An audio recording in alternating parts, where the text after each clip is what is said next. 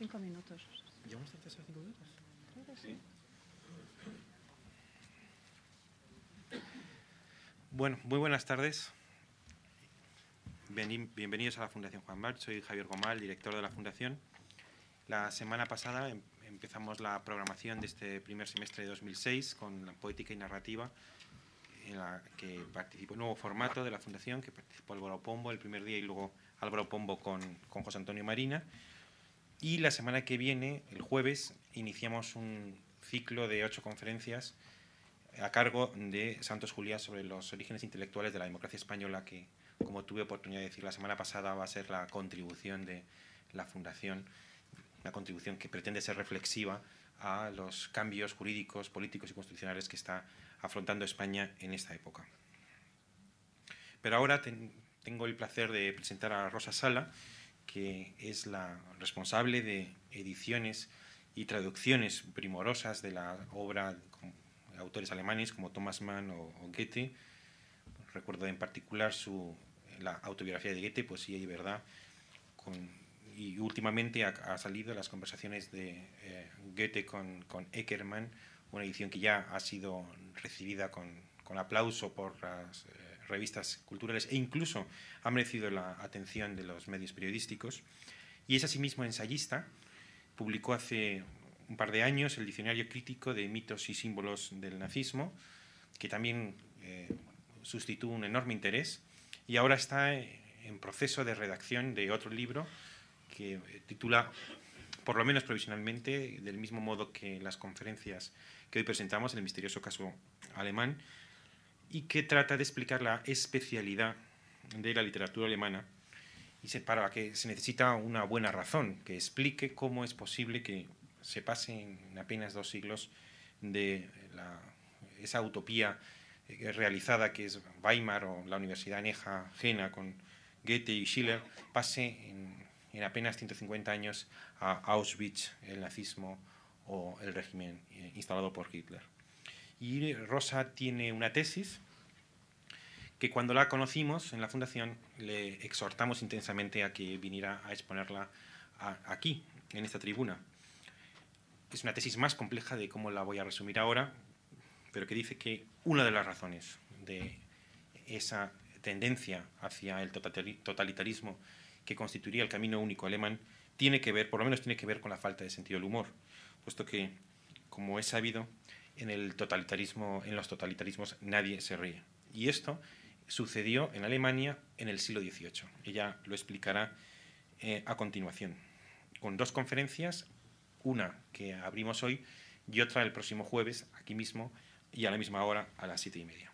Y, quisiera decir simplemente que creo que es designio de una fundación cultural independiente y privada como esta, presentar a veces a autoridades eh, indiscutibles, que lo son ya en el momento presente, y otras veces autoridades que lo serán en el futuro indiscutible y que ahora son emergentes. Yo creo que Rosa lo es, es emergente, y le doy mi más cordial bienvenida y les dejo con ella. Gracias. Buenas tardes a todos ustedes. Después de estas amabilísimas palabras de introducción que agradezco muy cordialmente a Javier Gomá, al igual que le agradezco la oportunidad que me ha dado de estar hoy aquí con todos ustedes, Paso y arranco con esta primera conferencia de hoy presentándoles a un personaje al que probablemente no conozcan. Su nombre es Friedrich Wilhelm Ruppert. Sin duda, ninguno de ustedes ha oído hablar de él concretamente. De hecho, tampoco yo sé muchas cosas de él. Lo que puedo decirles es lo que decía de esta persona su esposa, quien siempre afirmó que Friedrich Wilhelm Ruppert había sido un excelente padre de familia y un buen marido tenemos fotografías, en una de ellas eh, aparece jugando en la playa con sus hijos, otra nos lo muestra con un cervatillo herido que ha rescatado en el bosque y que está dispuesto a criar en su propio jardín. Y otra, que es quizá la que más nos interesa aquí, nos lo muestra tocando el violín junto al árbol de Navidad, delante de sus embelesados hijos que escuchan mm, y que primorosamente, que probablemente unos minutos después entonarán con él alguna canción navideña.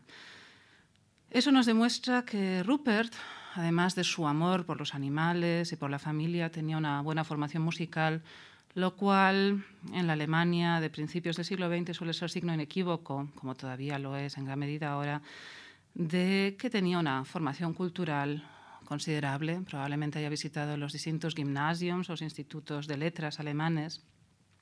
Y podemos dar por sentado que Rupert, por tanto, era un hombre culto. Sin duda, como tantos alemanes de su tiempo, amaba eh, y conocía a Mozart, Schubert, Beethoven, probablemente en sus ratos libres o tal vez en esa misma fotografía que nos lo muestra con el violín, estuviera tocando a alguno de estos compositores. Pero Rupert tenía otra faceta.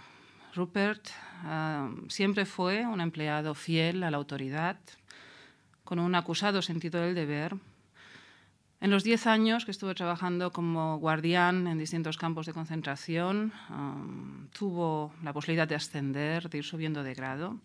En algunos momentos demostraba incluso una sorprendente inventiva, como por ejemplo cuando um, roció de gasolina las barbas de un preso recién ingresado en el campo y le prendió fuego o cuando a uno de los presos um, que había tenido la desfachatez, un preso, por cierto, un catedrático de 90 años llamado Feyerabend, tuvo la desfachatez de caer al suelo mientras él estaba pasando revista, um, lo mató a golpes. Rupert es una figura histórica. Friedrich Wilhelm Rupert existió, fue um, sometido al proceso de Dachau, proceso llevado por las fuerzas norteamericanas. Fue condenado a muerte el 2 de noviembre de 1945 y ejecutado en mayo de 1946. Mm, las fotografías de las que les hablaba al principio fueron unas fotografías que mostró su esposa para convencer al tribunal de que su esposo era un excelente padre de familia, una persona maravillosa, que desde luego no merecía supuestamente este destino. Figuras como la de Rupert seguramente se les habrán cruzado a ustedes en algún momento, en algún ensayo, tal vez en alguna novela o en películas. Es la figura que suele aparecer con distintas variaciones, o bien del oficial de las SS, o bien del simple guardián de campo, o, o de algún nazi cruel de la Gestapo, en cualquiera de sus variantes, que por la noche o en sus ratos libres lee a Rilke, mm, disfruta de los poemas de Goethe o toca a Schubert o escucha mm, algún concierto de música clásica. El hecho de que vaya apareciendo en sus distintas variantes sin eh, poner en duda de ningún modo su carácter histórico, creo que puede ser síntoma de que figuras como la de Rupert se están convirtiendo en un nuevo arquetipo, en un arquetipo que funciona en las letras europeas de un modo similar a como en su tiempo lo hizo tal vez Fausto o Hamlet o Don Juan. La gran diferencia, por supuesto, es que, como decía Rupert, fue un personaje que existió de verdad en cualquiera de sus múltiples manifestaciones. Los demás son figuras literarias surgidas de la pluma de alguien. Otra diferencia nada desdeñable es que a Hamlet, a Don Juan o a Fausto nos gusta recordarlo nos gusta apelar a él para explicar cosas, para enriquecer ah, el, comentario de alguna situación. En cambio, personajes como Rupert preferiríamos olvidarlo. El problema es que no podemos olvidarlo y probablemente ni siquiera debamos olvidarlo. Recordar a personajes como Rupert se ha convertido en nuestro mundo actual en un imperativo moral, al que de un modo u otro estamos todos sometidos. Los arquetipos suelen ser eficaces gracias a la perplejidad que suscitan, en, o sus acciones suscitan en nosotros. Hay, eh, los arquetipos generan una especie de perturbación en el subconsciente colectivo y es precisamente gracias a esa perturbación que se convierten en tales. Es, em, por una parte, esta extraña mezcla de empatía que nosotros tenemos con ese individuo, sea un Don Juan, un Hamlet o hasta cierto punto también un Rupert, y al mismo tiempo ese, ese dilema que nos provoca esa situación de conflicto en el que se encuentra el personaje y para el cual nosotros probablemente no tuviéramos una respuesta en caso de que nosotros nos halláramos en la misma situación. Conflicto entre el actuar o no actuar, el vender su alma al diablo por el conocimiento, el saltar de conquista a conquista y acabar en el fondo dramática y existencialmente solo, o en el caso de Rupert, la combinación que nos parece, que es precisamente lo que nos genera una perturbación, la combinación aparentemente imposible entre la atrocidad y la alta cultura. George Steiner se refiere a este arquetipo con cierta frecuencia en sus diálogos. preguntándose cómo se puede tocar a Schubert por la noche, leer a Rilke por la mañana y torturar a mediodía. Nosotros nos lo preguntamos con él. Steiner en sus diálogos alude también a otro caso que en cierto modo es inversamente paralelo al de Rupert. Él se acuerda de Richard Wagner. De Wagner, a más tardar, desde que la familia Wagner por fin diera mm, a regañadientes a la imprenta los diarios de Cosima Wagner, que no se publicaron mm, hasta 1976, de Wagner sabemos también que fue un convencido antisemita. Él, de hecho, no lo ocultó nunca, un antisemita confeso. Además, eh, relativamente de primera hora, empezó a hacer gala pública su antisemitismo en un momento en que todavía no era habitual hacerlo. Lamentablemente, a finales del 19 se convirtió casi en un lugar común. Y Steiner se pregunta de nuevo, ¿cómo es posible que Wagner por la mañana compusiera maravillosos acordes de Parsifal o de Tristán para decir durante el almuerzo o a la hora del té que es preciso quemar a los judíos. Wagner es inversamente paralelo a Rupert, porque así como Rupert em, practica de forma activa la política del terror, pero se abandona pasivamente al arte, Wagner em, es un artista, por lo tanto practica activamente, produce arte, se abandona pasivamente como comentarista a la política. Sin embargo, tanto en Wagner como en Rupert la pregunta sigue siendo la misma. ¿Cómo pueden convivir en una misma persona dos polos tan antagónicos? ¿Cómo es posible que esa persona nos haya forzado a elegir entre la cultura y el mal?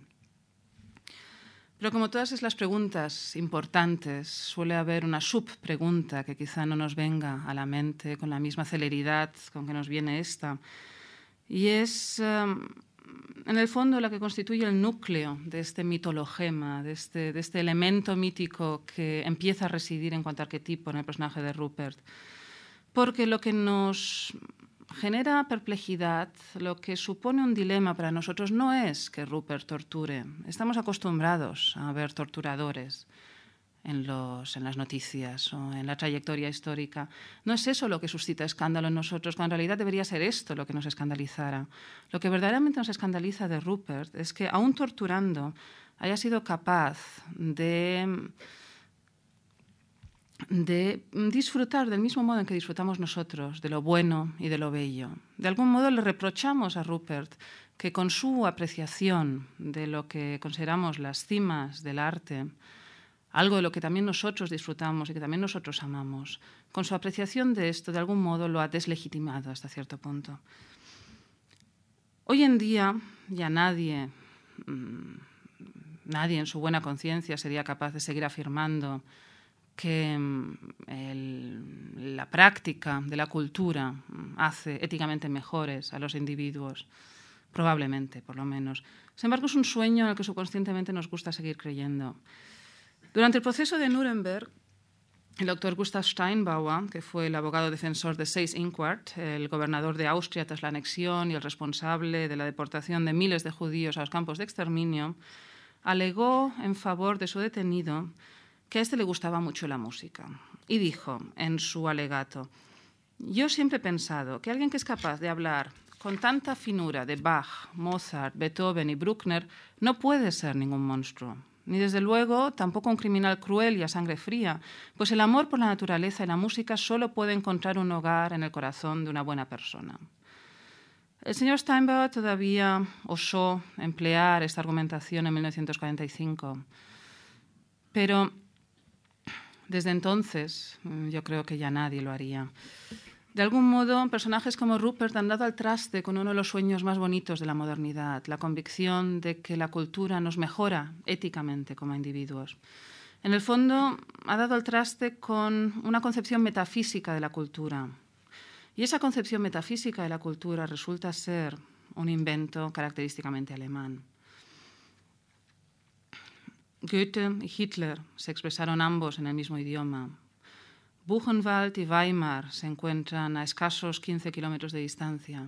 Cuentan además que los trenes que llevaban deportados a Buchenwald, a diferencia de otras ciudades en las que se intentaba efectuar las deportaciones en medio de la noche o con cierta discreción, en vagones de ganado, en el caso de Buchenwald podían pasar tranquilamente por la estación principal de la ciudad, porque nadie se escandalizaba.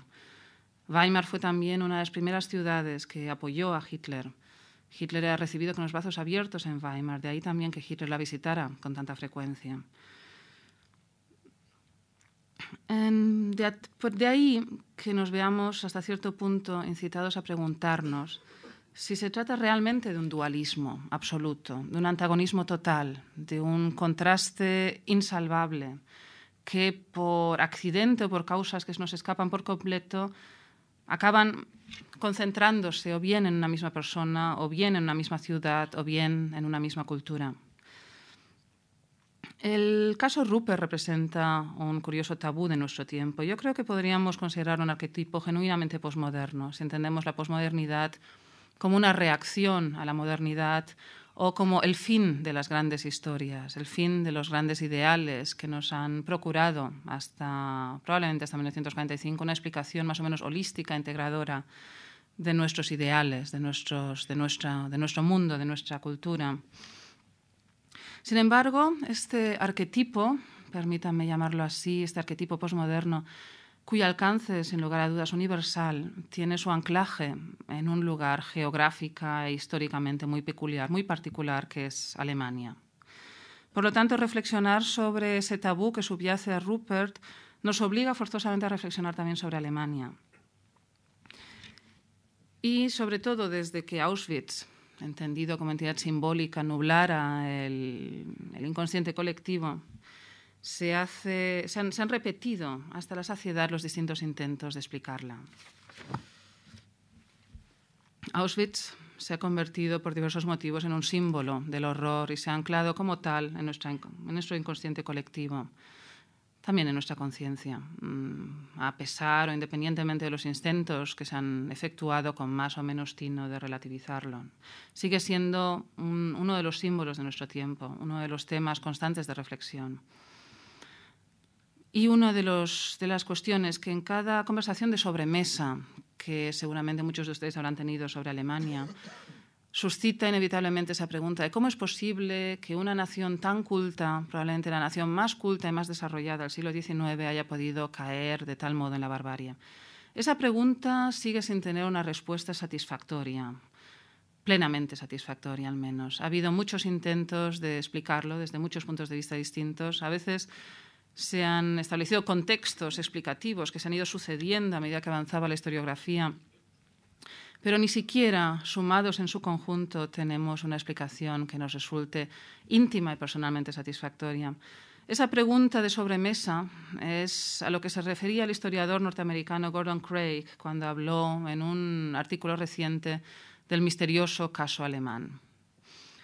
Vamos a retomar esta metáfora, el misterioso caso alemán que da título a este ciclo de conferencias, porque sugiere un caso detectivesco, tal vez un caso penal. Y me parece interesante abordarlo así, abordarlo desde distintos tanteos casi detectivescos de explicación. Gordon Craig eh, empezó a interesarse por esto cuando, um, habiendo sido reclutado por los marines en la Segunda Guerra Mundial, fue enviado a Europa para escribir un manual dedicado a los oficiales americanos eh, destinado a explicar más o menos cómo son los alemanes con la idea de know your enemy, conozca usted a su enemigo. De esa actividad juvenil eh, acabó surgiendo la, la dedicación principal de su vida y aún en fechas recientes consideró todavía que el caso alemán es un misterioso caso alemán que está por resolver. El misterioso caso alemán es un caso criminal. El, documentalista Claude Lanzmann, a quien ustedes conocerán por el estupendo documental Shoah, afirmó recientemente que el holocausto se ha situado en un tiempo legendario porque se trata de un crimen perfecto y sin rastro, un crimen en el que todo está destinado a no dejar huellas.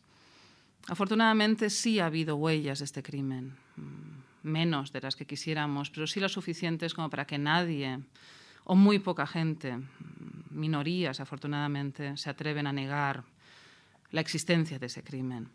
Y sabemos también quién es el culpable ideológico y colectivo. Sin lugar a dudas es el nacionalsocialismo y si desean ustedes cristalizarlo en una única persona, sea o no pertinente, podemos hablar de Adolf Hitler. Más complejo se vuelve el tema cuando se trata de examinar los móviles que han llevado a ese crimen. La labor del detective también pasa por la búsqueda y la investigación de los móviles. Hay algunas pistas que saltan a la vista y que todos ustedes conocerán.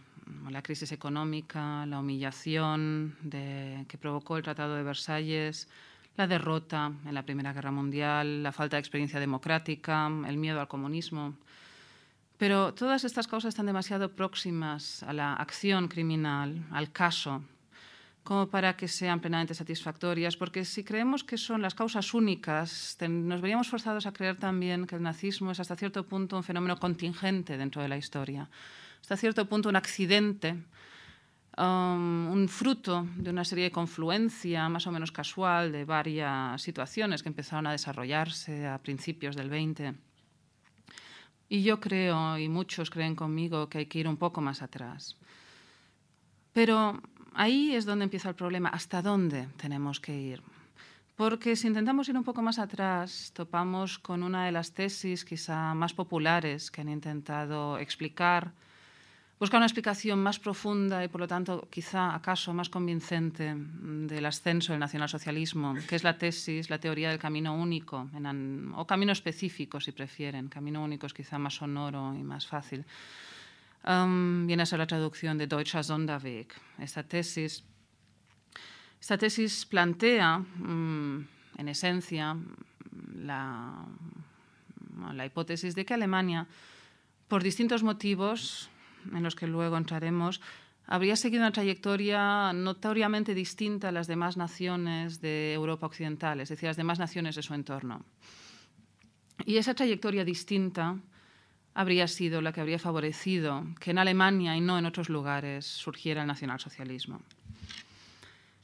Decía Friedrich Schlegel que el historiador es un profeta que mira hacia atrás ese profeta lo que hace es vaticinar de algún modo un orden dentro del pasado. El pasado es un acúmulo factual y lo único que puede vaticinar, y vaticinar es probablemente una palabra adecuada porque cualquier eh, interpretación histórica es efectivamente una interpretación, es un vaticinio, es una cadena generalmente causal, una cadena de hechos que se suceden y que pueden llegar a producir o a facilitar una acción, un suceso determinado.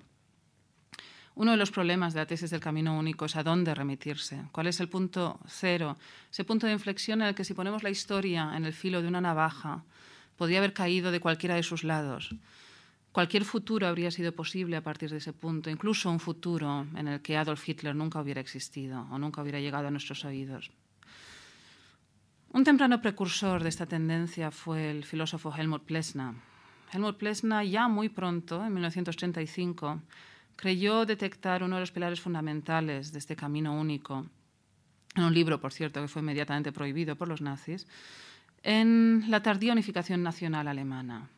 En efecto, Alemania, como saben, no se unificó hasta muy tarde, hasta 1871, y lo hizo en un proceso orquestado en gran medida desde arriba, es decir, desde la autoridad, bajo la férrea batuta del canciller Bismarck, esta tardanza habría provocado que Alemania perdiera el contacto con los siglos que resultaron decisivos para la formación y el afianzamiento del mundo moderno y que no fuera capaz de hacer frente, como habría sido deseable, a dos de los grandes problemas del siglo XIX, la parlamentarización y los conflictos de clase surgidos de la industrialización. A diferencia de los vecinos de Occidente europeo, en Alemania no llegó a producirse una revolución burguesa que la independizara políticamente del poder feudal, ya que especialmente tras el fracaso de 1848 la burguesía alemana se habría abocado a mundos ideales, a mundos abstractos, resignándose a aceptar su propia impotencia política y compensándolo a través de ese universo más o menos idealizado. Y cuando esa fragmentaria Alemania logró por fin unificarse, lo hizo bajo un régimen autoritario y con un parlamento meramente nominal.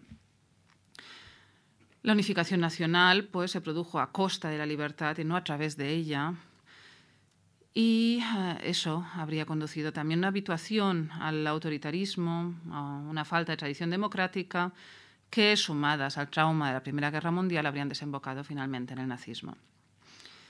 La tesis del camino específico alemán, tal y como la plantea Plessner, resulta en cierto sentido tranquilizadora, sobre todo para las demás naciones europeas, porque reduce la principal consecuencia, el nazismo, a un fenómeno exclusivamente alemán probablemente las cosas no sean tan fáciles. Por otro lado, hay una problemática que es casi, casi existencial uh, que acompaña esta tesis, y es que presuponer que la historia puede seguir un camino específico parte un poco de la base de que existe un camino normal. Evidentemente, cualquier historia es por definición específica, y establecer ese camino normal entra dentro de ese terreno de los vaticinios del profeta que mira hacia atrás, que es el historiador.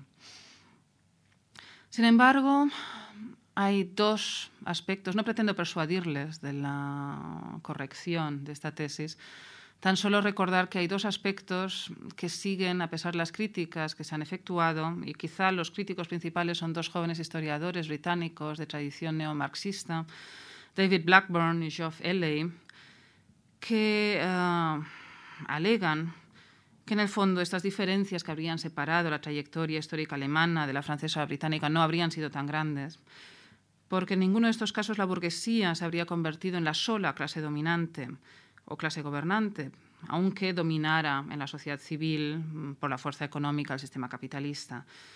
Desde la óptica de Blackburn y Elley, ah, la relación entre aristocracia y burguesía no es exactamente la de una oposición, sino la de una simbiosis, la experiencia alemana sería, por lo tanto, un caso extremo de lo que ya estaba sucediendo en todas partes. Pero a pesar de estas críticas ciertamente aceptables, hay dos hechos.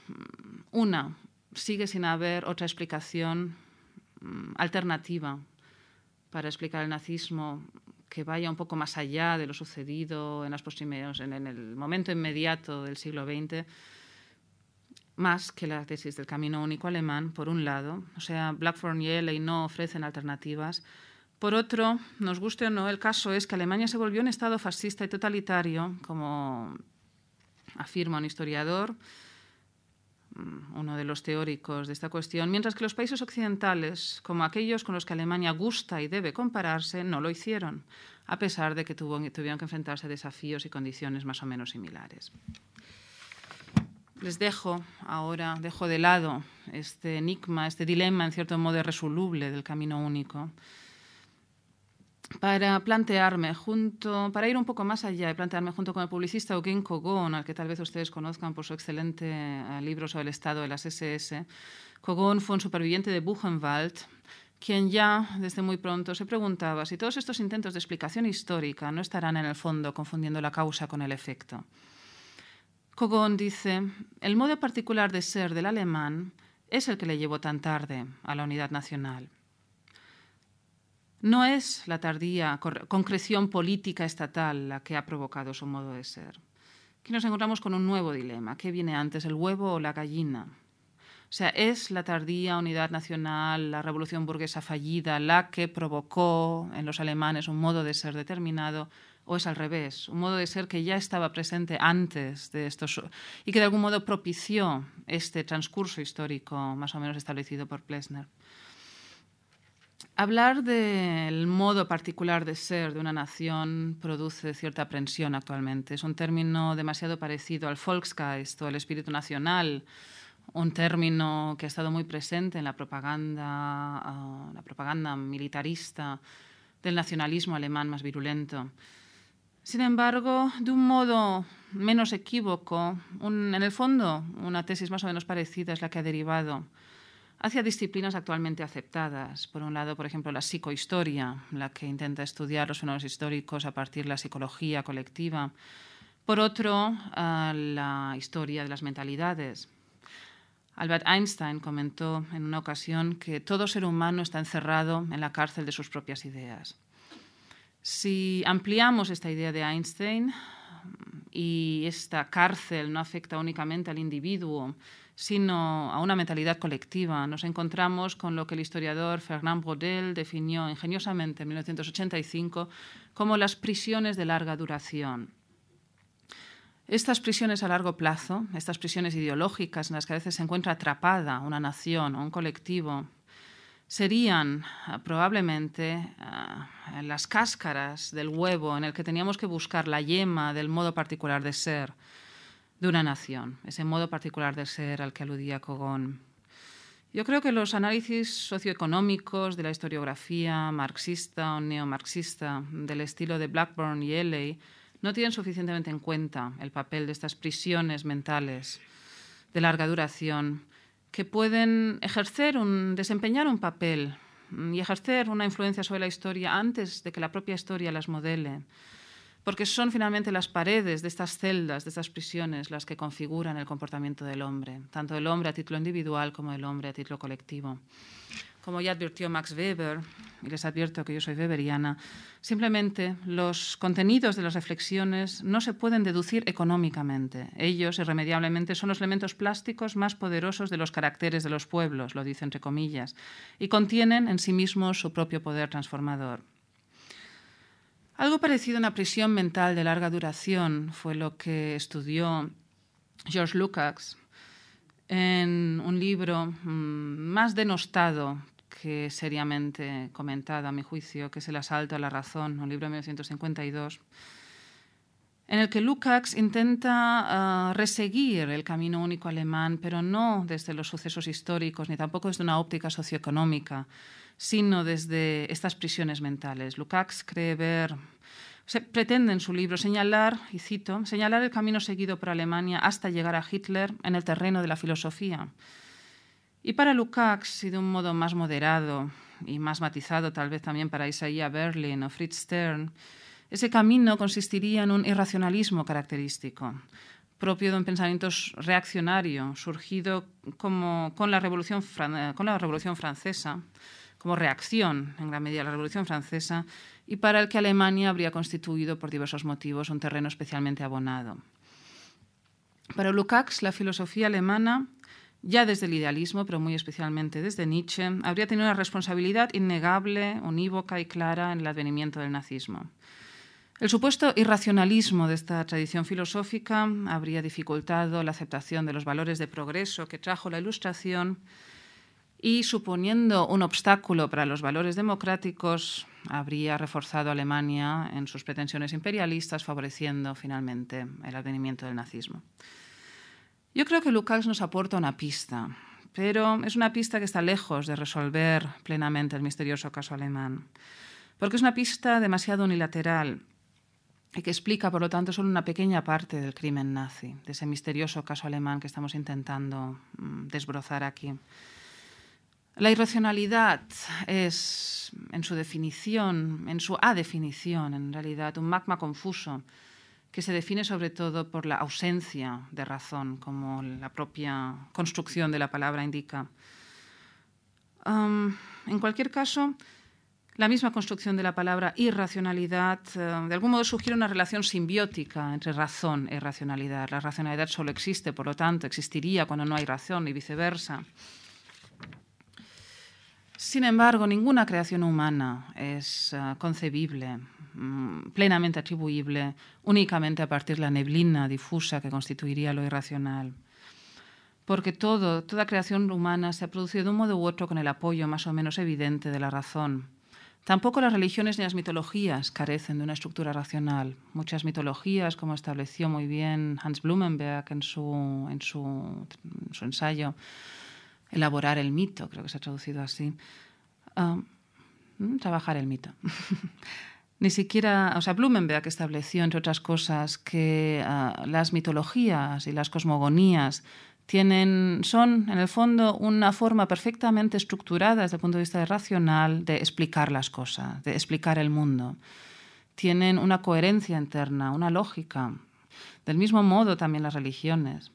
Por otro lado, ni siquiera la religión secular, que fue sin lugar a dudas el nazismo, carece por completo de elementos racionales. Muchos de sus componentes principales, como el racismo o el cientifismo, proceden ya sea de la taxonomía ilustrada o del materialismo cientifista del decimonónico. Por otro lado, si vamos a buscar los peligros políticos del irracionalismo, parece que Lukács se olvida de que algunas de las irracionalidades históricas más atroces han actuado bajo la máscara y bajo el nombre de la razón. Pensemos, por ejemplo, en el terror de Robespierre practicado precisamente bajo la bandera de la razón y que tuvo no poca influencia en eso que Nietzsche calificó como la profunda y completa antipatía de los alemanes hacia la Ilustración. Por lo tanto, yo creo que ese intento, mm, probablemente forzado, por otro lado, comprensiblemente, dada la fecha en que escribió su ensayo, por parte de Lukács de encorsetar toda una tradición filosófica bajo este único común denominador uh, es hasta cierto punto sugerente pero fallido y probablemente sea mucho más difícil aplicar, de aplicar en esa misma unilateralidad si hablamos de la literatura. La literatura es por su esencia permeable y abierta. La literatura absorbe los distintos, uh, las distintas ideas, los valores de su época, ya sea porque los critica, los expone de forma crítica, o ya sea porque simplemente los asume sin más. Por lo tanto, yo creo que sería indigno de quienes realmente la apreciamos trivializar su importancia cultural y también su capacidad de configuración en estos valores colectivos, en estas prisiones mentales de larga duración que configuran finalmente el modo peculiar de ser de una nación. Por lo tanto, tampoco podemos declararla inocente de entrada eh, si, eh, pedimos su intervención, ese misterioso caso alemán que estamos intentando detectivescamente solucionar aquí. Porque la literatura podría aportar una valiosa declaración como testigo de cargo. Mm, y no solo la literatura del canon, la buena literatura, la literatura que todos apreciamos especialmente. Ha habido buena literatura que por distintos motivos, no siempre inocentes, mm, ha salido del canon, ha sido excluida del canon del nuestro canon actual, del mismo modo como el canon del siglo XIX incorporaba autores que hoy difícilmente habríamos apreciado. Por lo tanto, cuando pedimos el testimonio de la literatura, no debemos limitarnos a la gran literatura, aunque también esta nos aporta detalles relevantes y datos significativos, sino también a la literatura menos famosa, no siempre por su falta de calidad, a veces sí, por supuesto, pero a veces simplemente porque con el tiempo y a veces por cuestiones de corrección política, Ah, se ha preferido excluirla del canon oficial. La literatura no siempre es inocente, lo advertía mm, el escritor bosnio Zevat Karahasan cuando insistía en la importancia de cierta literatura en la promoción tanto de la indiferencia al sufrimiento como en la glorificación, sobre todo, de la identidad colectiva. Cito a Kara Hassan cuando dice que los hombres que queman ciudades, mutilan niños y fecundan por la fuerza a las mujeres están inspirados directa o indirectamente por esa literatura, directamente si la han leído e indirectamente si no lo han hecho y solo han asumido los valores que ésta ha creado. Pero como la religión y los mitos, la literatura no es buena ni mala por sí misma. Al igual que los mitos y la religión es portadora de mensajes éticos. Incluso cuando adopta una posición crítica nos está alertando de los prejuicios que deberíamos cuestionarnos, precisamente porque están allí. Incluso desde esa perspectiva mm, crítica está de algún modo recordándonos su existencia y en cierto modo tal vez contribuyendo a articularla. Quizás sea en este magma de fronteras inciertas donde, mm, si hemos de buscarlo en algún lado, deberíamos intentar encontrar ese modo particular de ser de la nación alemana. Pero ¿cómo surgió entonces esa literatura alemana? ¿Cuáles son, cuáles son las peculiaridades, ya que hablamos, ah, seguimos un poco la estela del camino único, camino peculiar o específico alemán? Que aportó esta literatura, a diferencia de otras tradiciones europeas. En Alemania, después de la Guerra de los 30 años, se produjo una cesura especialmente uh, intensa entre la aristocracia y la burguesía, una cesura que no se dio del mismo modo en otras naciones, no se dio del mismo modo en, en el caso italiano, la figura del cortechiano, ni tampoco en el caso inglés es por distintos motivos relacionados con la guerra de los 30 años, con, sobre todo con la fragmentación territorial que fue, mm, que fue consecuencia en parte mm, de la guerra de los 30 años, en parte de la, la caída del imperio, del Sacro Imperio se produjo una escisión también relacionada con la falta de recursos económicos tanto de la aristocracia como de la burguesía que impidió, dificultó esa relación simbiótica en el poder que permite el entendimiento, la entente entre la aristocracia que ostentaba el poder y la burguesía que poseía el dinero. Ese proceso en Alemania falla. Y la burguesía, mm, ya que no puede hacerlo ni por el poder político ni por el poder económico, decide definirse en oposición, o sea, buscar su identidad colectiva, superar, si ustedes quieren, su complejo de inferioridad colectivo y social, definiéndose en oposición a la aristocracia, una aristocracia que tienen, por otra parte, buenos motivos para detestar. La, la aristocracia del siglo XVIII es, representa en gran medida el ideal francés, que por otro lado es el ideal hegemónico en ese momento.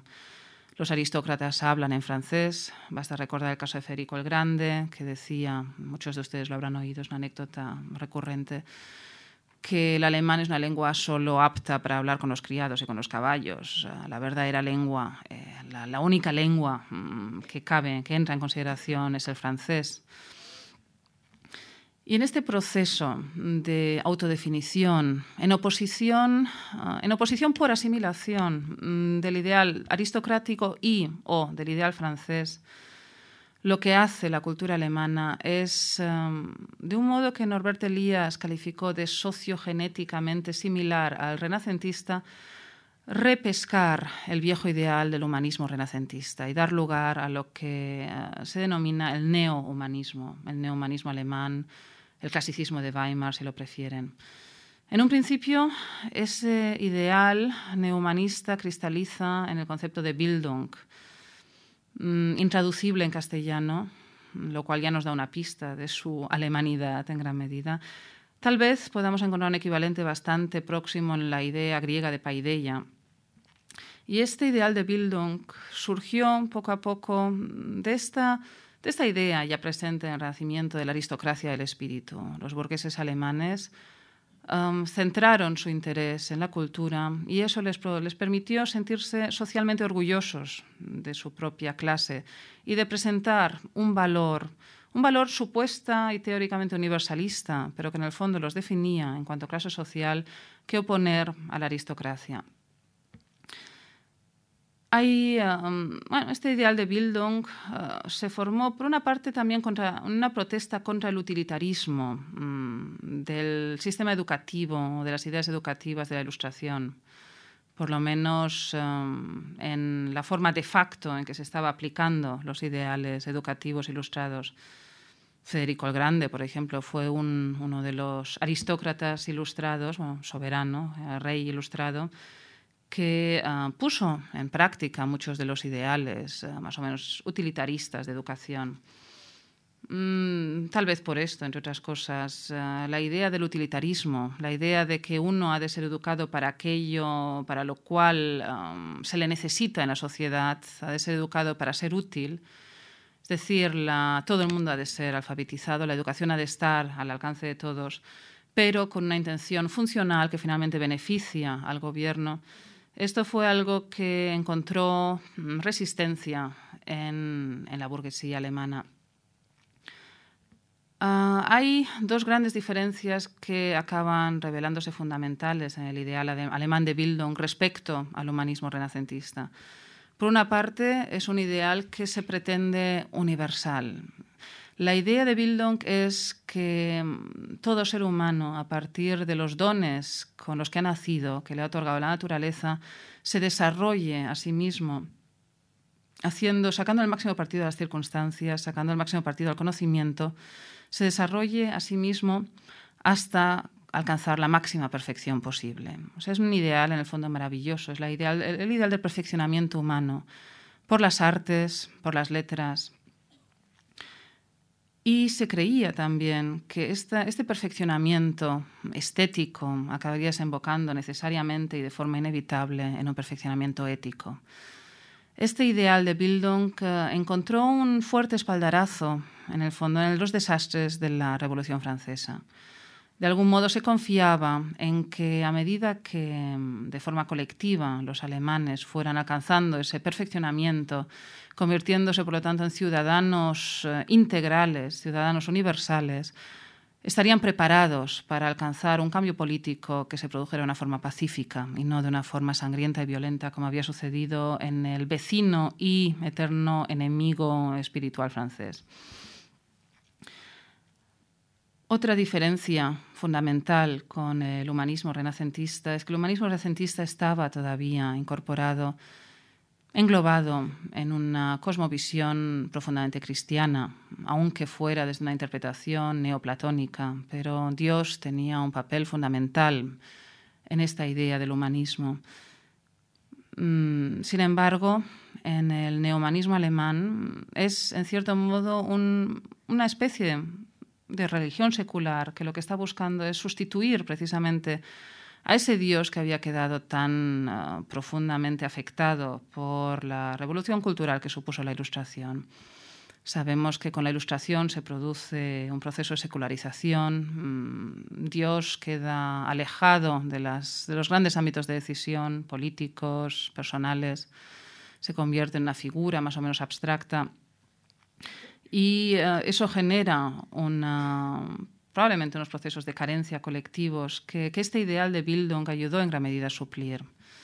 Los um, Gebildete, los aspirantes a hombre perfecto, a hombre culto alemanes, viajan ya no por motivos de negocios o ya no para mejorar el aprendizaje de su oficio o ya no para hacer esa gran tour a manera inglesa, visitando las distintas cortes y llevando una especialista de cuántos personajes famosos he llegado, he tenido la ocasión de encontrar, como en el caso de Boswell, por ejemplo, sino viaja para perfeccionarse estéticamente, para, um, para ver, para sentir experiencias casi religiosas, por ejemplo, en la contemplación del Coliseo de Roma, las lágrimas que muchos viajeros de la época describen cuando ven una Madonna de Rafael o alguna obra de arte que ellos consideran el producto máximo de este proceso de perfeccionamiento del ser humano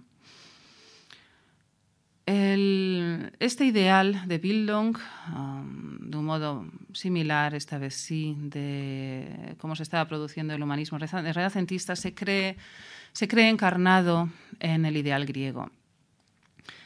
Um, eso no es un fenómeno exclusivamente alemán. Otros países uh, de su entorno estaban pasando por fases distintas, con ciertas variaciones de neoclasicismo, en el que se trataba de rescatar, de volver un poco a los ideales estéticos y filosóficos de la antigua Grecia. Sin embargo, solo en Alemania ese descubrimiento, redescubrimiento de la antigüedad está directamente vinculado con su identidad nacional.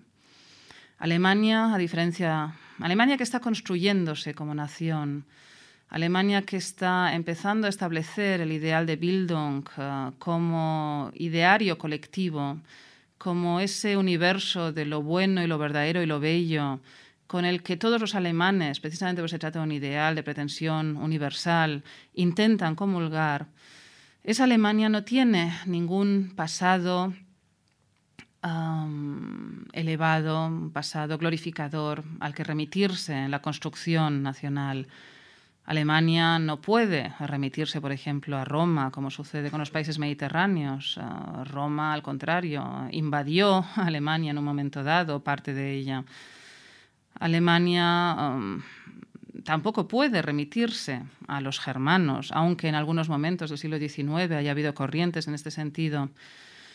Alemania intenta uh, remontarse a través de este ideal cultural a la antigua Grecia y acaba considerando que Alemania ha conseguido, a través de este, de este renacer de la paideia, de, paideia, de algún modo, retomar la antorcha, retomar el relevo del ideal griego y generar una nueva Grecia, una nueva nación cultural dominante, una primacía cultural de la que sentirse orgullosa y que poco a poco se va infiltrando en el concepto que tiene de nación.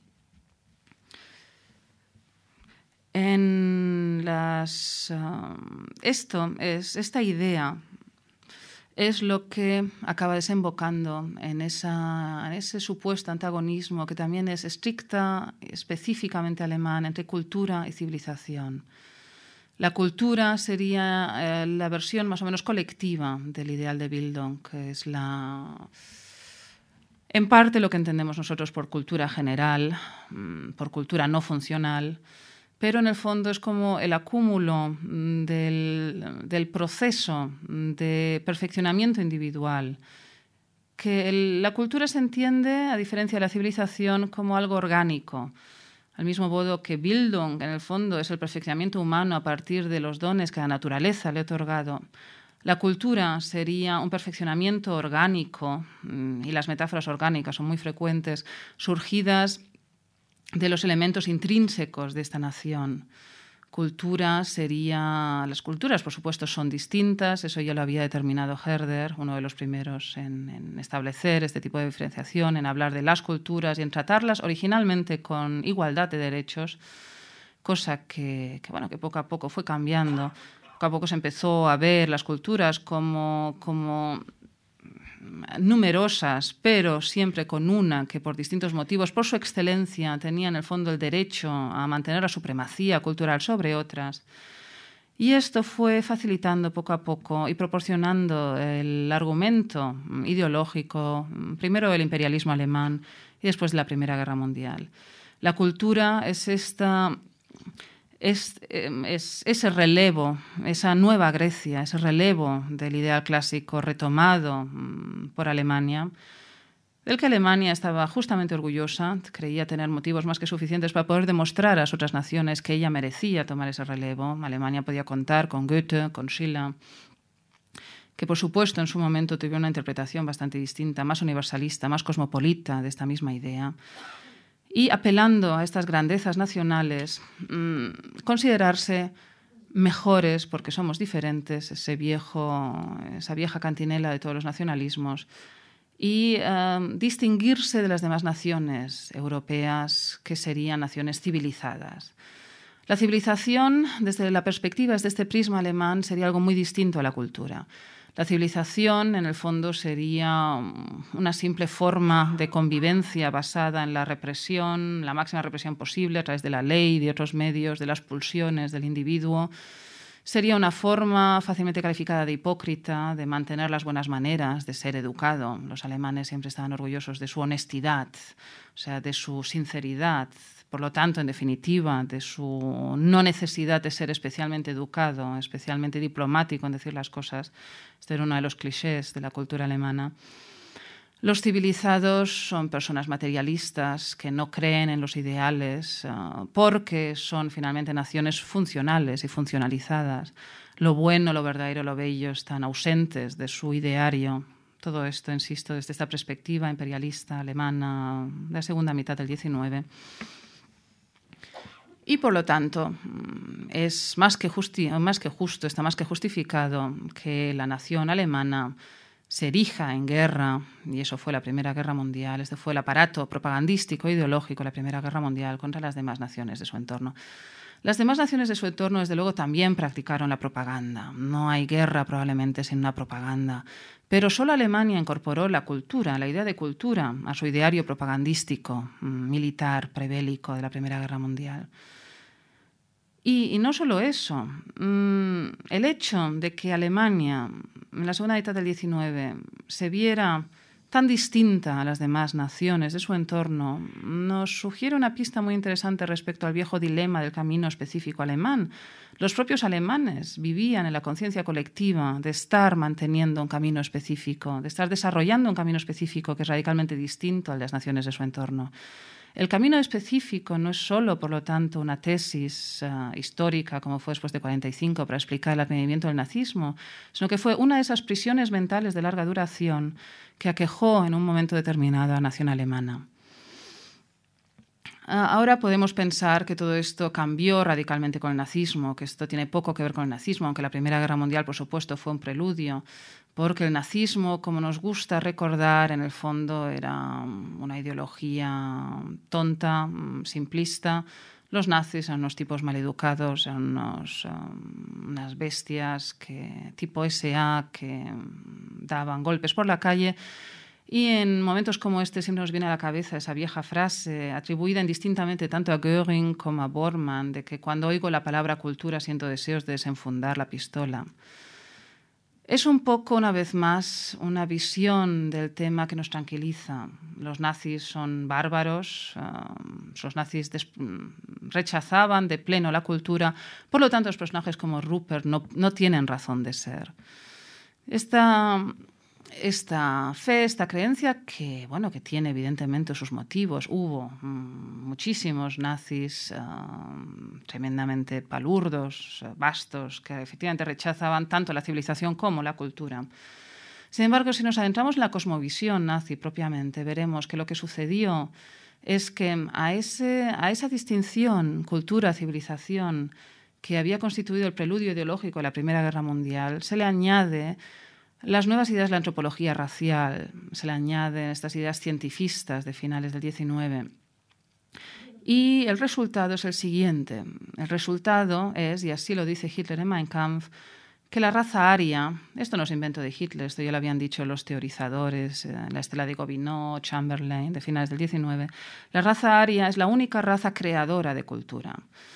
Existen otras razas portadoras de cultura que lo que hacen es imitar la, cultura generada por los arios, como puedan ser los eslavos o, los chinos, por ejemplo, y luego, por supuesto, tenemos la raza destructora de cultura, que como ustedes podrán imaginar, son principalmente los judíos y bueno, también los gitanos y otras, uh, y otras subrazas, subhombres. Por lo tanto, él se mantiene el ideal cultural. La tesis oficial del nacionalismo étnico alemán es que uh, los antiguos griegos eran también arios. Los arios vinieron del norte en distintas oleadas migratorias. Unos fueron a la India y fundaron la civilización hindú. Otros bajaron a Grecia y en la, la, constelación mágica que produjo el maravilloso clima mediterráneo con la excelencia racial aria, crearon nada menos que la cultura, la antigua cultura griega. Esto les puede parecer jocoso y grotesco, pero fue una creencia asimilada, incluso considerada supuestamente científica por muchas personas a finales del XIX, muchos afectos al nacionalismo étnico alemán. No es algo especialmente minoritario ni ridículo, no es la idea de cuatro locos. Era una idea, mm, por supuesto, totalmente contraria a cualquier concepción democrática de la sociedad o humanista pero, sin embargo, muy extendida. Y fue esto lo que supuso el sustrato de la cosmovisión nazi, tal y como se presenta, por ejemplo, en Mein Kampf. Ahora me objetarán ustedes que Himmler, por ejemplo, no apelaba mm, a la antigua Grecia en absoluto. Himmler eh, intentaba excavar continuamente y encontrar algún tipo de vestigio arqueológico que demostrara la grandeza de los antiguos germanos. Sin embargo, Himmler era un personaje peculiar, hasta cierto punto un rara avis en la constelación nazi. Y Hitler mm, eh, dijo, por ejemplo, en una de sus conversaciones de sobremesa, aludiendo a esta manía mm, ridiculizada ya por entonces eh, de Himmler, que lo único que conseguiremos probar con esta obsesión arqueológica es que nosotros todavía luchábamos con piedras, nos acurrucábamos al raso alrededor de las hogueras cuando Grecia y Roma ya habían alcanzado su más alto grado de civilización. Por lo tanto, insiste, eh, Hitler perdón, insiste Primero, en volver al ideal clásico, mm, lo vemos en su arquitectura y en el ideal artístico que se contraponía al, al arte degenerado, has llamado, entre comillas, pongámosle comillas, arte degenerado de la República de Weimar, y además apela a esa, a esa llamada cultural de la raza aria. Los nazis eran sobre todo antiintelectualistas, desde luego, eso sí lo fueron, pero eran uh, porque relacionaban el intelecto, ese intelecto de literatos, como lo llamaban, con uh, lo que unos decenios antes se había relacionado con la civilización con el racionalismo corrosivo, enseguida asignado a los judíos, con un sentido incomprendido e incomprensible del humor, que finalmente lo que hace también es ejercer una corrosión sobre los ideales. En el fondo, de una manera pervertida, si ustedes quieren, estaban intentando defender todavía mm, un ideal cultural que dio algunos de los mejores frutos que Alemania nos ha ofrecido pero que, como pueden ver ustedes, establece una relación de vasos comunicantes mucho más compleja de lo que podamos aventurar en un principio con la parte más oscura, con la parte de sombras de la nación alemana. Desde luego, desde 1945, mm, este camino único, este camino único entendido en términos positivos, este camino único del nacionalismo, este camino único nosotros somos mejores porque somos diferentes, llega dramáticamente a su fin.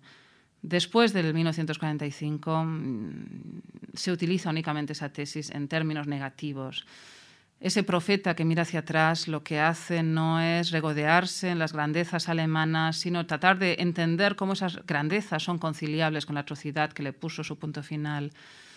En 1945 encontramos uno de esos puntos de inflexión en la historia. Ahora la Alemania actual se encuentra con el problema de tener que que redefinirse nacionalmente de algún modo. Ninguna de las posibles definiciones nacionales es realmente válida, ni la positiva mm, nacionalista, porque el nacionalismo, especialmente en el caso alemán, ha entrado totalmente en descrédito, ni tampoco, mm, tampoco es posible definir nacionalmente una nación mm, partiendo únicamente de la parte sombría, de la parte más oscura.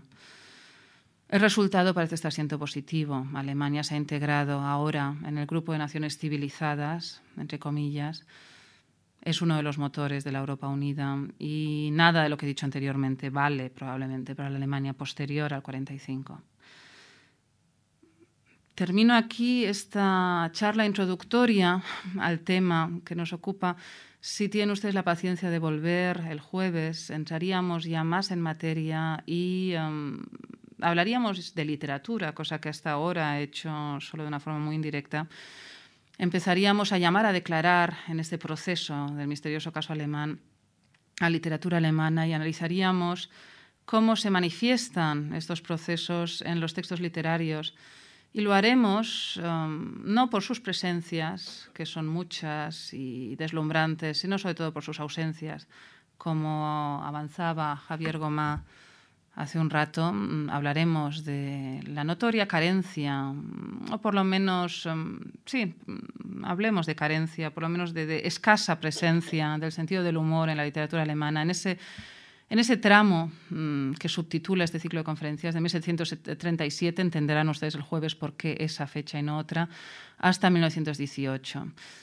Um, el hecho de que ese tramo acabe en 1918 no ha de sorprendernos, porque en 1918, con la Primera Guerra Mundial y el shock traumático que supuso mm, la derrota, termina gran parte de los paradigmas que han perfilado todo este proceso que he intentado resumirles eh, en mi intervención de hoy.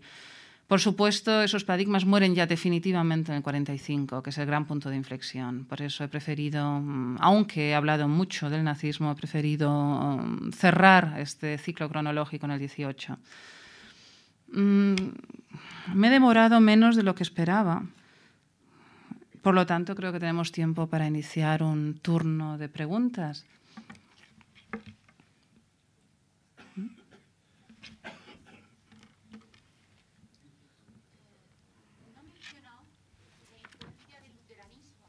Uh era muy antisemita, muy antijudío, y después esa manera de hablar él, eso se hizo más famosa y estaban tan contentos los, los alemanes luteranos, que se llama en filosofía grobianismo, se llama de grob, de, de, de, groseros.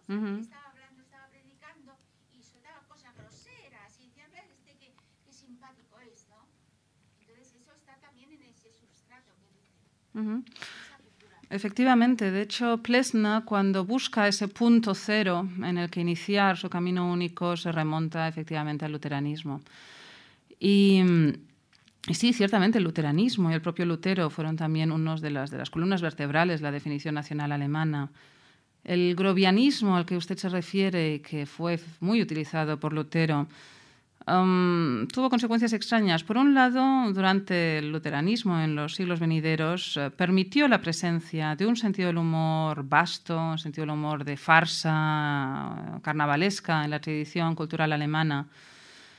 Una tradición que más o menos termina en 1737, el inicio de este ciclo del que habla, y sin embargo se mantiene vivo en el cliché nacional esa especie de rudeza, que los alemanes preferían calificar de honestidad, el ser directos, el decir las cosas tal como fueron, y que los distinguía, por lo tanto, ya en, a mediados del 18 de, de lo que ellos consideraban hipocresía aristocrática francesa pero sí, desde luego, Lutero es, es, muy probable que sea uno de los elementos vertebradores y no sé si el, el punto cero, ese momento mm, que se hablaba del filo de la navaja en que la historia puede caer de cualquiera de sus lados, pero sin duda es uno de los elementos vertebradores también de la identidad nacional alemana. también eh, cuando hacen el imperio hay una la, Mm. la lucha cultural que fue netamente luterana en contra de- del universalismo Y eso también influyó en el, en el nazismo, porque cuando los papas eh, sacaron las eh, encíclicas en contra del nazismo, pues reaccionaron mucho más, la población católica se resistió más porque tenía esa ilustración. Y los luteranos pues cayeron mucho más fácilmente en, en el hitlerismo porque no estaban vinculados al papa. Sí, además hay elementos um, inherentes al luteranismo que quizá han facilitado un poco las cosas. El hecho de, que cada individuo uh, en su propia conciencia pueda interpretar el texto bíblico, por ejemplo, ha producido quizá una flexibilidad uh, no dogmática o menos, no, no dogmática, no, pero menos dogmática que en el catolicismo, que quizá también ha, facilitado un poco el surgimiento de, religiones seculares. Y sí, en efecto, en el nazismo el catolicismo se mostró mucho más reacio a aceptar ah, el advenimiento del nazismo. Desgraciadamente, el catolicismo reaccionó sobre todo en los programas de eutanasia que se efectuaron en los primeros años del poder de Hitler de una forma contundente y colectiva. Así eh, lo hizo también la encíclica papal, mm, pero no se menciona apenas ni en la encíclica ni en las acciones eh, llevadas a cabo por el catolicismo lo que estaba sucediendo con los judíos. Es decir, el antisemitismo, ciertamente, el antisemitismo religioso tiene raíces. Puede ser racista. En esa, en, en, mi Brenner, Brenner, Brenner hoy Mit brennender Sorge. Mhm. no se habla de los judíos específicamente, pero se habla que no se puede ser racista, que esa ideología no. Quizá habría sido de agradecer un poco más de precisión en ese. La raza elegida la hablan de ella, ¿eh? Mm, El- el- la- sí, hablan de la raza elegida. ujú. Sí, por favor. Eh, yo, bueno, después de agradecerle esta disertación literaria y con un estudio casi antropológico de la raza aria, yo veo que usted solamente es una referencia a los judíos como un nacionalismo corrosivo, pero creo que ha tenido un... En fin, eh, que se queda usted muy corta en esa relación, Mm. aunque usted se ha quedado en el 18 y posiblemente quizá usted lo vaya Mm. a proponer o, a decir en, el- en la próxima. Sí, en la próxima. No ha hecho usted apenas referencia a la relación antisemita, bueno, no, en la, la posición antisemita absoluta de Hitler y cuáles han sido las causas del por qué ese antisemitismo de Hitler, que es el realmente el que ha conducido a todo el proceso de, fin, que ha con Auschwitz, a la- Sí, al efectivamente, porque tampoco. Bueno, no he hecho casi alusión porque de algún modo quedaba un poco al margen de- del tema de la conferencia de hoy y porque voy a hablar bastante de antisemitismo en mi intervención del jueves, ¿no? a partir precisamente de textos literarios. Mm, El antisemitismo sabemos todos que tiene una larga historia y raíces muy profundas. Mm, hay pocas naciones que se libren, por lo menos naciones occidentales que se libren de él. Hay algunas naciones que tuvieron un antisemitismo incluso más virulento, por lo menos durante el 19, que la alemana. Um, en los últimos, sobre todo con el caso de Dreyfus, la nación francesa, por ejemplo, tuvo un antisemitismo virulentísimo a finales del 19. Sin embargo, y eso es el tema en el que entraré el jueves, el antisemitismo alemán no solo tuvo quizá un impulso mm, luterano especialmente fuerte, por eh, realmente las diatribas de Lutero contra los judíos eran tremendas, y relacionaba um, a los judíos con, con la bestia negra del luteranismo, que era el Papa, por otro lado, ¿no? Es una relación entre el Papa, los judíos, etcétera. Ah, no solo esto es uno de los ingredientes del antisemitismo alemán, sino que además, eh, y de eso hablaré el jueves, el- la figura del judío, am, primero de una forma relativamente inocente y después de una forma cada vez más culpable, fue un- una figura necesaria de algún modo para articular un poco de la nada esa, esa identificación colectiva nacional. De algún modo se necesitaba elementos de oposición, elementos más o menos configurados por una tradición uh, secular, con unos clichés más o menos fijos, en contra de los cuales poder autoerigirse, autoerigir unos valores, autoerigir una estructura colectiva, de identidad colectiva. Y ese es el papel que de una forma, ya digo, en principio, originalmente hasta cierto punto inocente, desempeñaba el judío al principio del siglo XIX, cuando se estaba, cuando ya la discusión cultural se había secularizado, ya no se hablaba de, de si habían matado a Dios y estas cosas, sino se, se seguía discutiendo esta cuestión en términos culturales en qué es lo que son las características culturales específicas de los judíos. Por supuesto, para eso se, um, atenía a toda una serie de, clichés que habían, habían ido desmembrándose de la tradición antisemita religiosa. Y uh, a partir de esta figura, cuyo cliché colectivo estaba ya más o menos definido en, en el subconsciente europeo, empezaron a erigirse, no solo, no únicamente, por supuesto, hay otros factores que intervienen, pero este fue uno de los factores que, que ayudó a, a, perfilar la posición contraria, ¿no? la, perfil, la, la, posición del alemán, nuestros ideales, nuestros valores, frente al racionalismo judío, frente al corrosivo sentido del humor judío, etcétera, etcétera.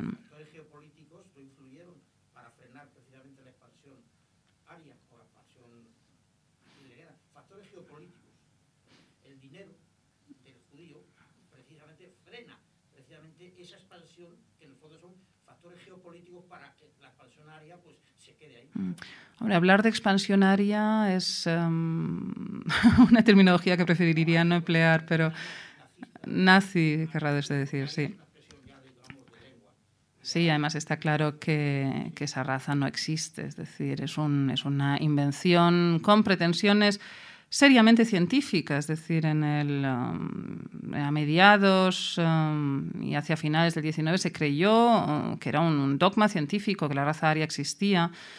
Y desgraciadamente, cuando los científicos como Virchow, por ejemplo, empezaron a, descreer ya, y empezaron a, a, desenmascararlo como producto de una serie de confusiones y una mala utilización de la taxonomía, justo en ese momento es donde uh, pasa a manos de algunos teorizadores que lo convierten en un elemento de manipulación política. En fin, habla usted de factores geopolíticos, um, el dinero de los judíos. A ver, ahora ha surgido este libro que no tengo ocasión todavía de leer de Götz Ali, un uh, historiador um, joven, creo, um, que asegura que los, la aceptación más o menos colectiva de las atrocidades contra los judíos ante el nazismo se debieron sobre todo a pura codicia, es decir, al deseo alemán de hacerse con los bienes judíos. Um, a mí personalmente, sin haber leído el libro, es una tesis que me convence poco. No dudo que pueda ser un factor en algunos casos, pero como tesis explicativa um, a mí me parece poco convincente. ¿no? Quizá porque tiendo, precisamente les decía, soy weberiana, tiendo a, a buscar siempre más uh, contenido en la tradición ideológica que no más en las cuestiones uh, puramente económicas.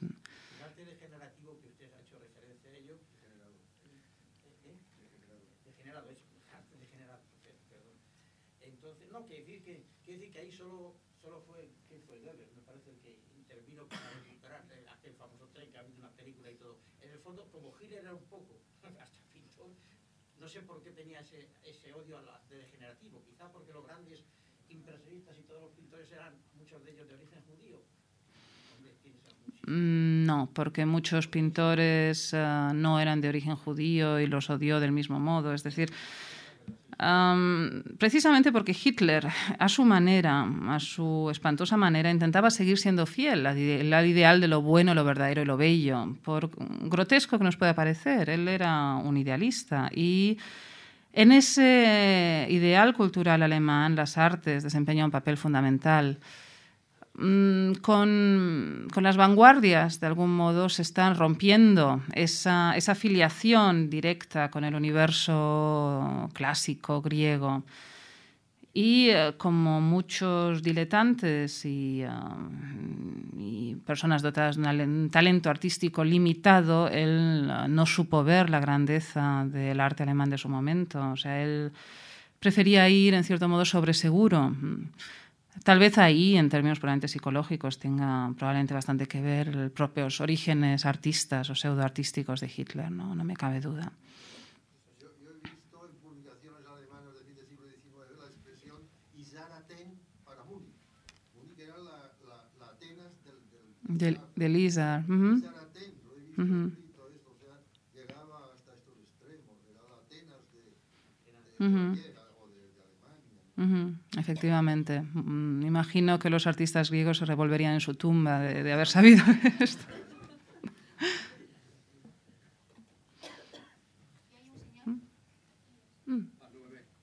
Ujú. Sí, eh, yo me gustaría recuperar el tema Bildung. Ujú, En mi opinión, es una de las esencias más fundamentales. ujú. Así es. Luego, el tema de la osmosis que querían hacer con Grecia. Yo interpreto que el Bildung alemán es una formación del conocimiento. Sí, sí, es una formación de conocimiento, pero también el resultado obtenido a través de esa formación. Por lo tanto, es un, es un término a dos bandas, en cierto modo. Pero realmente su meta es construir el conocimiento. Sin embargo, tiene cierta distancia del humanismo. No distancia, pero no es el eje principal del humanismo. Es la formación de la persona para que acumule conocimiento en el arte, en la música. Pero su eje principal no es el humanismo. Cuando habla de humanismo, ¿se refiere usted al humanismo renacentista? Sí. Ujú. Mm, No, desde luego es un fenómeno distinto. No es el ser humano el centro Mm, principal. ujú. Yo, Esa diferencia, por ejemplo, la retórica, que es- era una de las cosas fundamentales de la Grecia, en la Alemania no se permitía el ser, esa retórica, esa duda, ese escepticismo, ese criticismo. La Alemania de aquella época, de esa formación, el eje principal era la formación, interpretando el Bildung, un Ausbildung. Incluso hoy se, utiliza la palabra Ausbildung. A ver, eh, varias cosas. Ciertamente eh, el ideal de Bildung es un neohumanismo, se produce hasta cierto punto en, situación, en circunstancias relativamente parecidas a renacentistas, en la medida en que también en el Renacimiento hubo un, deseo por parte de las clases no aristocráticas de autoafirmarse y eh, se acuñó la, expresión de la aristocracia del espíritu en oposición a la aristocracia de nacimiento. Y también, um, también por, Sin embargo, es efectivamente un proceso distinto, es um, una interpretación alemana, es una interpretación decimonónica. Sí, así es. Y de todos modos, es una interpretación alemana basada en un montón de asunciones erróneas sobre la antigua Grecia. Sin duda alguna. O sea, el, ah, la retórica, por ejemplo, es una de las olvidadas.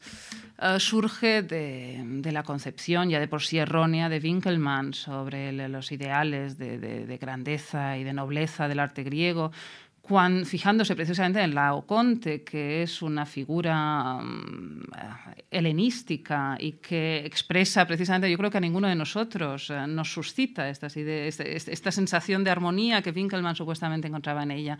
Es decir, hay un montón de malentendidos, por supuesto. Es un neohumanismo con todo el peso en, la- en el prefijo neo. Y mm, Sí, era un poco el sueño de lo que, lo que fue cristalizando de esa recepción griega en Alemania. Es ese sueño de la, de la armonía perfecta entre la sociedad y la naturaleza, entre el hombre y la naturaleza. El factor de la naturaleza mm, tiene una importancia determinante en la tradición alemana.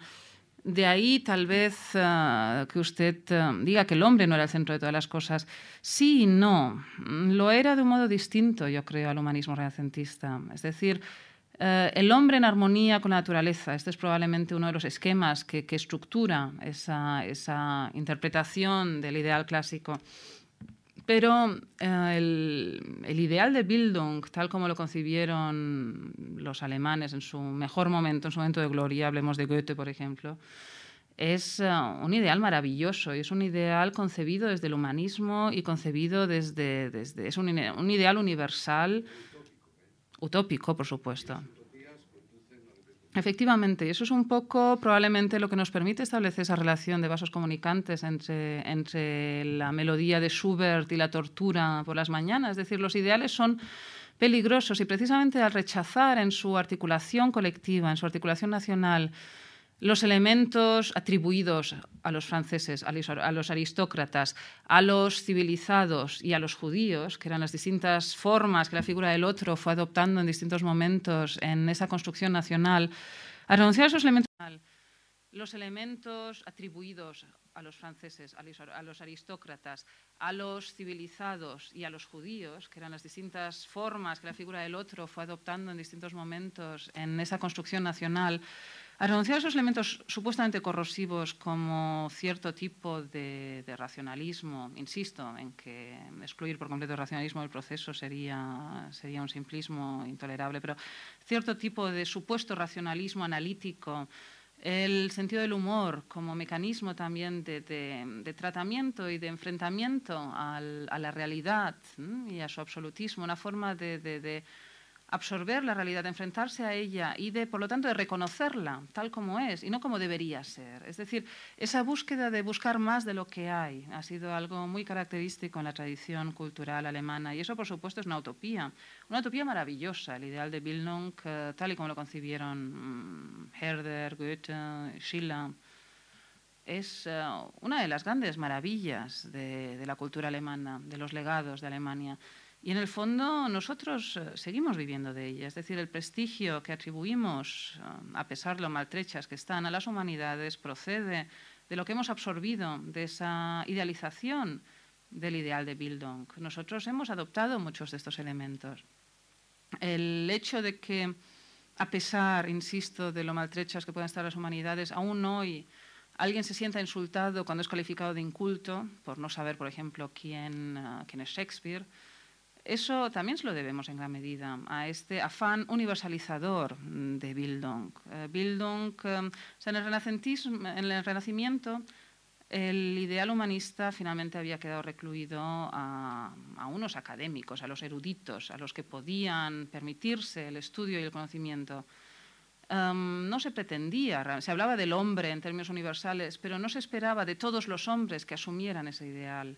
En cambio, el neumanismo de Weimar sí, todos los hombres, todos los seres humanos, precisamente por la dignidad que les confiere el hecho de haber nacido como ser humano, tenía, en cierto modo, la obligación ética y o estética de alcanzar el máximo perfeccionamiento de los dones que la naturaleza le había otorgado. A mí me parece una idea maravillosa.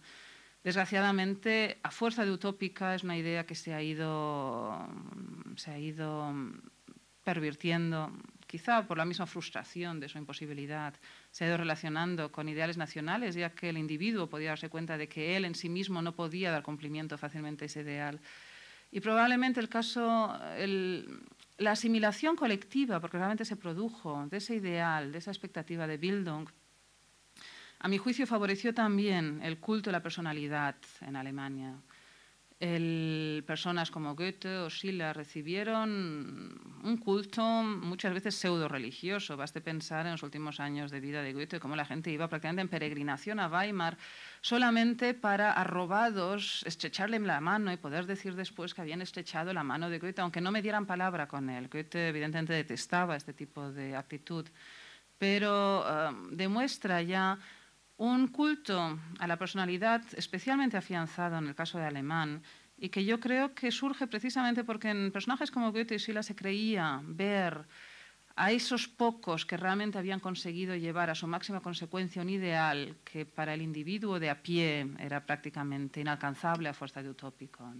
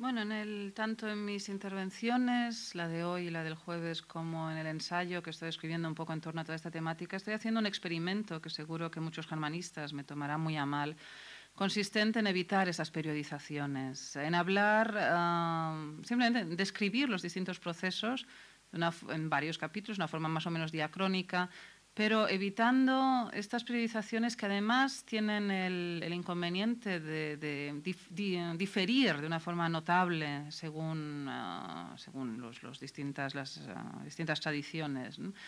Por ejemplo, Goethe suele ser calificado de romántico, cuando el propio Goethe se habría escandalizado espantosamente de haberse visto en esa categoría. ¿no? Um, hay quien llama Sturm und Drang y Empfindsamkeit preromanticismo, hay quien prefiere distinguirlos, porque son dos elementos bastante distintos. Yo eh, estoy cometiendo la osadía de obviar este tipo de, periodizaciones, eso por un lado. Por otro, en cuanto al Sturm und Drang, el Sturm und Drang de algún modo representa el arranque de esa tradición literaria alemana en la medida en que se opone de forma taxativa a muchos de los uh, valores de la ilustración. Sin em, el Sturm und Drang es un movimiento efectivamente de acción, de retorno a la naturaleza, de, retorno al estado natural, de movimiento, de muerte al tirano. Muerte al tirano es uno de los, de los lemas más frecuentes del Sturm und Drang. Pero entonces, claro, el Sturm und Drang se desarrolló antes de la Revolución Francesa. Después de la Revolución Francesa, lo del muerte al tirano ya no resultaba tan, tan interesante como sea, después de la Revolución Francesa no se volvió a pronunciar prácticamente. Después de la Revolución Francesa, um, esa, uh, se había producido ya esa ruptura, de algún modo, con los ideales supuestamente franceses, supuestamente aristocráticos uh, de la Ilustración.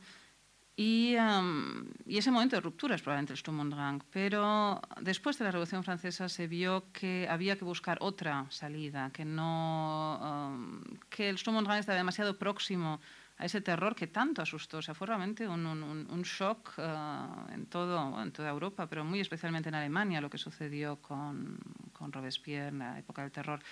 Por lo tanto, se buscó ese ideal de Bildung más moderado, más matizado. ¿no?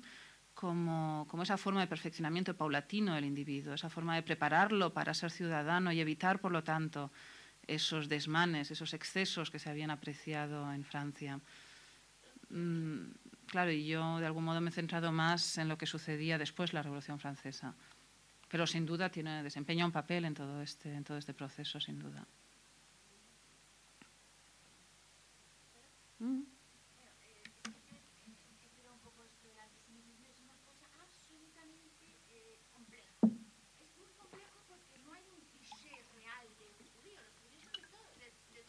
Uh -huh. Entonces, cuando usted decía el, el, lo del dinero del judío, hubo judíos, banqueros judíos que financiaron a Hitler. Sí. Y después, eh, al, al, los judíos en, enseguida van a la universidad uh -huh. para, para, adquirir cultura y asimilarse a la, a la cultura del, del, país. Y entonces, esos intelectuales, generalmente, que eran muchos judíos, como Benjamin y todo esto, eh, eran muy izquierdas o comunistas del todo. Y en la época de cuando ganó Hitler, estaba el Partido Comunista, era el único sitio en el mundo donde subía por, sus, por, por las votaciones y el Partido Socialista iba perdiendo. Y el, el, el, el jefe del Partido Comunista en Alemania era, era judío. Entonces, en el, en el inconsciente o en el consciente colectivo, el ser comunista y judío era, es que era lo mismo. Uh -huh. Entonces, eh, eh, como el nazismo era, fue en contra del comunismo, pues en eso figuraban por delante a los judíos.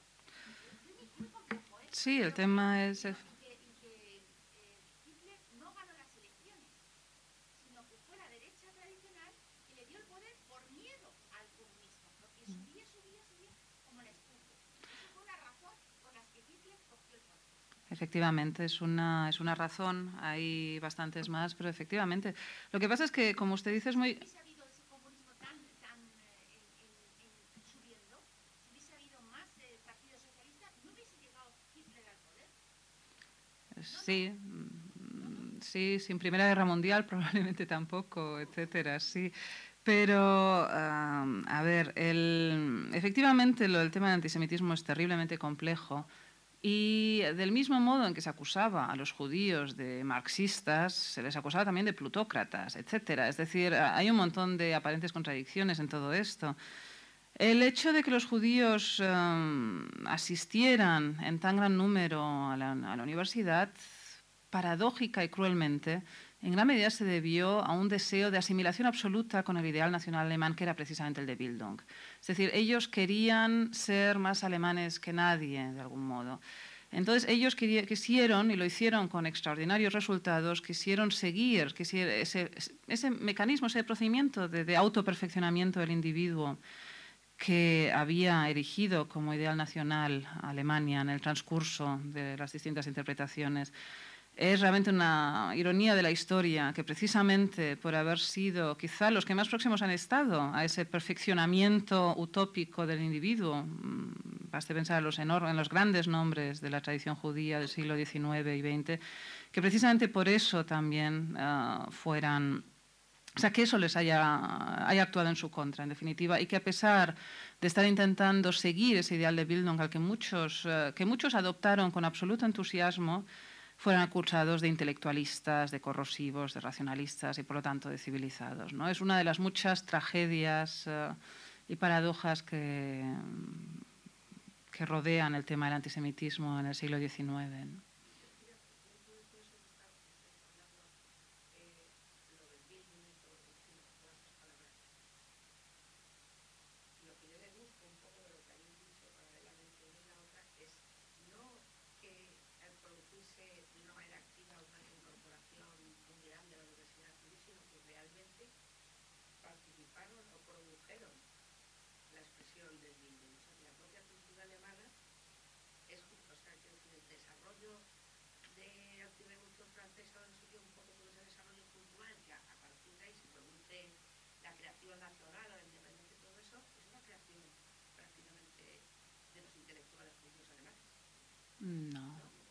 no. Mm. En la... Sí. No, no, a ver, eh, el...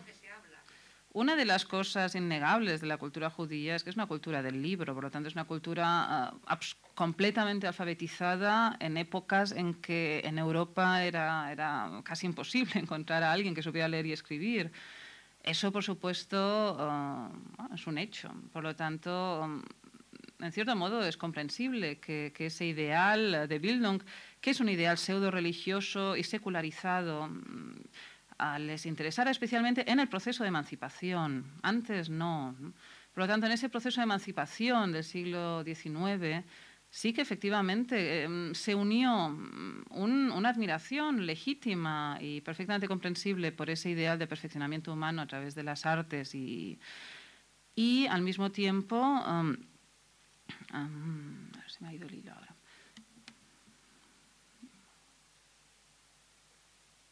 Exacto, al mismo tiempo un deseo de asimilarse de la forma más completa posible, o sea, pensando ingenuamente quizá que el hecho de, de, cumplir todos los requisitos, todos los ideales de una cultura iba a ayudarles a ser más apreciados por ella.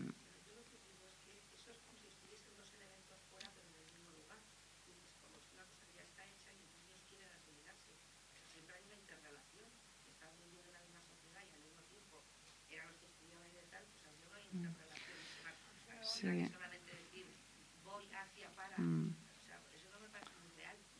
A ver, antes de la... Mm.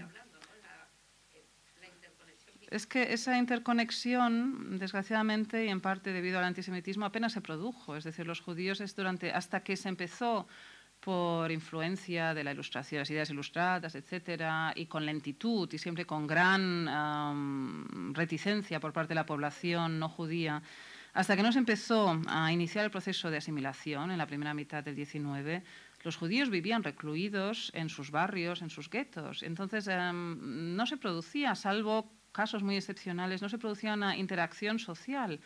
Aparte que, eh, entre que no se les había dado tampoco la oportunidad de asimilarse, los judíos prefirieron continuar con buenos motivos eh, con su religión y su sistema de vida tradicional. Es decir, en realidad solo podemos hablar de interacción en el siglo XIX.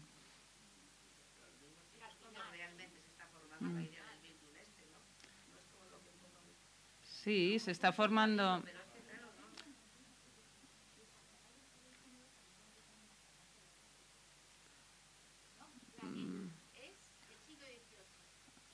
Sí, empieza a perfilarse. No, la asimilación es, varía según los territorios, varía según los territorios, los procesos de asimilación de los judíos. O sea, no en todos los territorios es por igual, en algunos no se llega a producir nunca. ¿no? Pero mm, ya está. Bueno, muchas gracias por su atención. Espero no haberles aburrido demasiado.